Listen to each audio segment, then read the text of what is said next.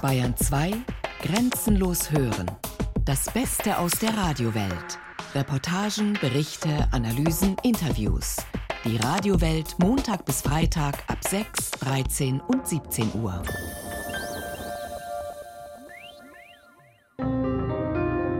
Die GBW bleibt bayerisch. Die wollten, dass wir rausgehen. Da verlieren viele Leute gutes Geld damit.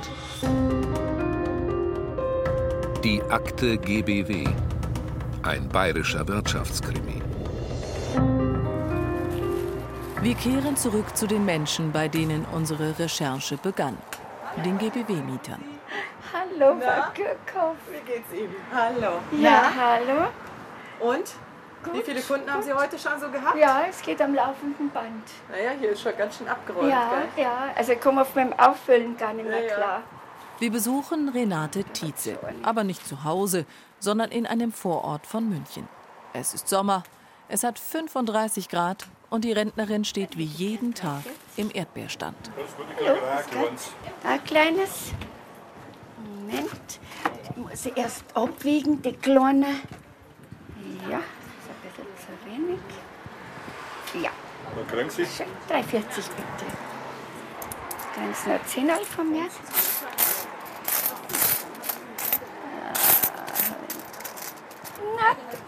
Und 10 Cent. Dankeschön. Und ein schönes Wochenende. Renate Tietze ist Saisonarbeiterin mit bald 77 Jahren. Sie muss zur Rente dazu verdienen, um sich ihre Miete noch leisten zu können. Zwischen ihren Kunden unterhalten wir uns. Vier Jahre verkauft Renate Tietze schon Erdbeeren und während der Saison hat die zierliche Frau ein strammes Programm. Ich arbeite dann von in der Früh von äh, 9 bis um 6. Die GBW-Mieterin verdient 8,50 Euro pro Stunde. Das ist der Mindestlohn und den muss sie nach Lohnsteuerklasse 6 versteuern. Die Gewinne der GBW dagegen fließen steueroptimiert nach Luxemburg zu den unbekannten Investoren. Renate Tietze hofft, dass sie sich ihre Miete auch künftig leisten kann. Die Stadt München übernimmt die Plattenbauten im Karl-Marx-Ring für viel Geld. Über 50 Millionen Euro, sagen uns Insider. Wir halten fest. Um bezahlbaren Wohnraum zu erhalten, kauft eine Stadt einem privaten Investorenclub für viel Geld Wohnungen ab, die bis vor kurzem in öffentlicher Hand waren und zum Teil auch mit Steuergeld gebaut wurden. Das ist teuer. Die Immobilienpreise sind seit dem GBW-Verkauf rasant gestiegen. Hinzu kommt ein Aufschlag von 5 Prozent, den die GBW für das kommunale Vorkaufsrecht verlangt. Schon jetzt erfahren wir von Münchens Oberbürgermeister Dieter Reiter, hat alleine München einen Betrag in dreistelliger Millionenhöhe ausgegeben. Für über 900 Wohnungen. Wir haben dazu auch die GBW gefragt. Sie schreibt, sie habe rund 750 Wohnungen im Freistaat an bayerische Kommunen und städtische Wohnungsgesellschaften verkauft. München, Puchheim, Amorbach und Schönwald hätten insgesamt 173 Millionen Euro gezahlt. Wieder einmal ein Widerspruch, da nach unseren Informationen ja schon allein München mehr ausgegeben hat. Klären können wir es nicht, denn auch die Kaufverträge sind geheim. Die meisten Städte in Bayern fahren einen anderen Kurs als München. Wir wollen mit Jürgen Mistoll darüber reden, dem wohnungspolitischen Sprecher der Grünen. Wir treffen den Abgeordneten im Bayerischen Landtag. Als Kommunalpolitiker waren Sie bei der Stadt Regensburg. Und die Stadt Regensburg hat sich zum Beispiel damals dagegen entschieden, der GBW Wohnungen abzukaufen. Können Sie mal erklären, warum? Wir können natürlich in Regensburg auch jeden Euro nur noch einmal ausgeben. Und wir haben uns dafür entschieden, eben nicht Bestandswohnungen zu kaufen, die auch sehr teuer gewesen wären. Wir hätten da, also die GBW äh, hat da einen ordentlichen Preis verlangt, den wir hätten bezahlen sollen, sondern wir haben uns dafür entschieden, tatsächlich neuen Wohnraum äh, herzustellen, um tatsächlich dieser hohen äh, Wohnungsnachfrage in Regensburg auch etwas entgegenzusetzen. Das tut die GBW unter der neuen Führung auch. Sie baut, verdichtet nach, stockt auf. Vor allem in München, denn dort sind die Mieten auf Rekordniveau. Am englischen Garten baut sie, aber auch im etwas verrufenen Hasenbergel. 300 neue Wohnungen kommen dort dazu. Auch in Erlangen wird nachverdichtet. Im Wohnpark Süd sollen 400 neue Wohnungen entstehen. Wohnungspolitisch ist das nur auf den ersten Blick ein Segen. Denn nach unseren Informationen verkauft die neue GBW die Wohnungen zu einem großen Teil als Eigentumswohnung bzw. Kapitalanlage. Die Käufer werden entweder selbst darin wohnen oder aber von den Mietpreisen profitieren wollen. Sozialwohnungen interessieren die neuen GBW-Eigentümer seit dem Verkauf offenbar nicht so sehr. Das geht auch aus der Antwort des Innenministeriums auf eine Anfrage des grünen Abgeordneten Jürgen Mistoll hervor. Demnach hat die GBW seit dem Verkauf vor drei Jahren nur noch 40 Wohnungen in ganz Bayern mit öffentlichen Fördermitteln gebaut.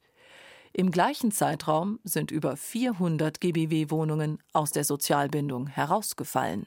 Es wird noch ein Projekt gemacht in Regensburg. Seitdem baut äh, die GBW keine öffentlich geförderten Wohnungen mehr.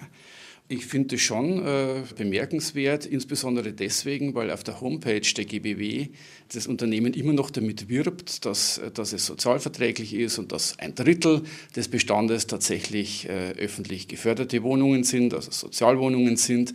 Und es kommt aber nichts Neues mehr dazu. Egal ob neu oder alt. GBW-Wohnungen können Mieter wie Johanna und Hans Vossen sich vermutlich bald nicht mehr leisten. Dem schwerkranken Rentner und seiner Frau, die Teilzeit bei Lidl arbeitet, fällt es ja jetzt schon schwer, die Miete zu stemmen. Kommt der Modernisierungsaufschlag, muss das Ehepaar sein kleines Auto verkaufen. Wir haben schon so gesprochen mit meinem Mann, ausziehen, Zweizimmerwohnung, aber ich bezahle mehr für Zweizimmerwohnung, als ich für hier bezahle. Ne? Wissen Sie? Mieterschützer nennen das Vertreibung über den Geldbeutel. Da hilft keine Sozialkarte und auch nicht der darin festgeschriebene Kündigungsschutz für über 60-Jährige oder Menschen mit Behinderung. 2013 hat ein GBW-Manager im Münchner Rathaus unmissverständlich klargemacht: Wer zweimal seine Miete nicht zahlen kann, fliegt raus. Der Deutsche Mieterbund hat immer vor einem Verkauf an Patricia und Konsorten gewarnt. Wir wollen wissen, was der Landesverband Bayern von unseren Recherchen hält, Dazu sind wir mit der Geschäftsführerin verabredet, Monika Schmidt-Balzert. Sie hat an etlichen GBW-Treffen teilgenommen, auch in der Staatskanzlei. Als wir ihr unsere Recherchen vorlegen, ist sie fassungslos. Ihre schlimmsten Befürchtungen, meint sie, würden damit übertroffen. Der Staat hat ja hier auch eine Verpflichtung zur Daseinsvorsorge. Zu der gehört nun mal die Versorgung mit ausreichend Wohnraum. Das ist in Bayern sogar Verfassungsrang. Und diesem Auftrag sind die halt überhaupt nicht nachgekommen. Das ist der größte wohnungspolitische Fehler gewesen, den die bayerische Staatsregierung hier gemacht hat. Unmittelbar betroffen sind die Mieter. Auch die Kommunen zahlen drauf. Den größten Schaden aber haben die Steuerzahler in Bayern. Da ist erstens die Geschichte mit dem Kaufpreis von knapp zweieinhalb Milliarden Euro. Das klingt nach viel, aber wir haben einen früheren GBW-Manager überzeugen können, uns zumindest anonym ein Interview zu geben. Und er sagt, es war zu wenig. Allein die Wohnungen in München wären demnach drei Milliarden Euro wert gewesen. Man stelle sich nur vor, man könnte in Erlangen, Nürnberg oder München neue Wohnungen bauen, ohne den Baugrund bezahlen zu müssen. Die neue GBW hat den schon. Hat die Bayern LB die großen Grundstücke, auf denen die GBW nun baut und nachverdichtet, eingepreist? Wurde das Potenzial erkannt? Wir wissen es nicht. Denn das entscheidende Bewertungsgutachten zur GBW ist, richtig, geheim. Der Haushaltsausschuss im Bayerischen Landtag wollte es sehen. Er bekam es nicht. Klar ist nur, wurden die 30.000 Wohnungen tatsächlich unter Wert verkauft, wäre das Verschleuderung von Staatsvermögen. Da ist zweitens die Geschichte mit den Steuern, die die Patrizier und ihre Partner sparen. Möglich macht das ein komplexes Firmengeflecht, das von Deutschland vor allem nach Luxemburg und in die Niederlande reicht. Dorthin fließt der Gewinn. Und damit irgendwie auch die Miete, die der Staat für GBW-Mieter übernimmt.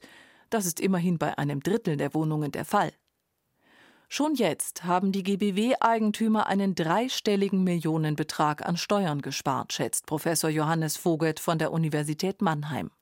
Ganz legal. Da sehe ich hauptsächlich den Gesetzgeber in der Pflicht. Jede Lücke, die ich in meiner Steuergesetzgebung lasse, muss ich auch mit rechnen, dass sich irgendjemand findet, der diese Lücke auch ausnutzt. Allein 88 Millionen Euro Grunderwerbssteuer sind dem Fiskus beim GBW-Deal entgangen. Wir wollen wissen, ob auch normale Bürger sich diese Steuern sparen können. Wieder heißt es Klinkenputzen.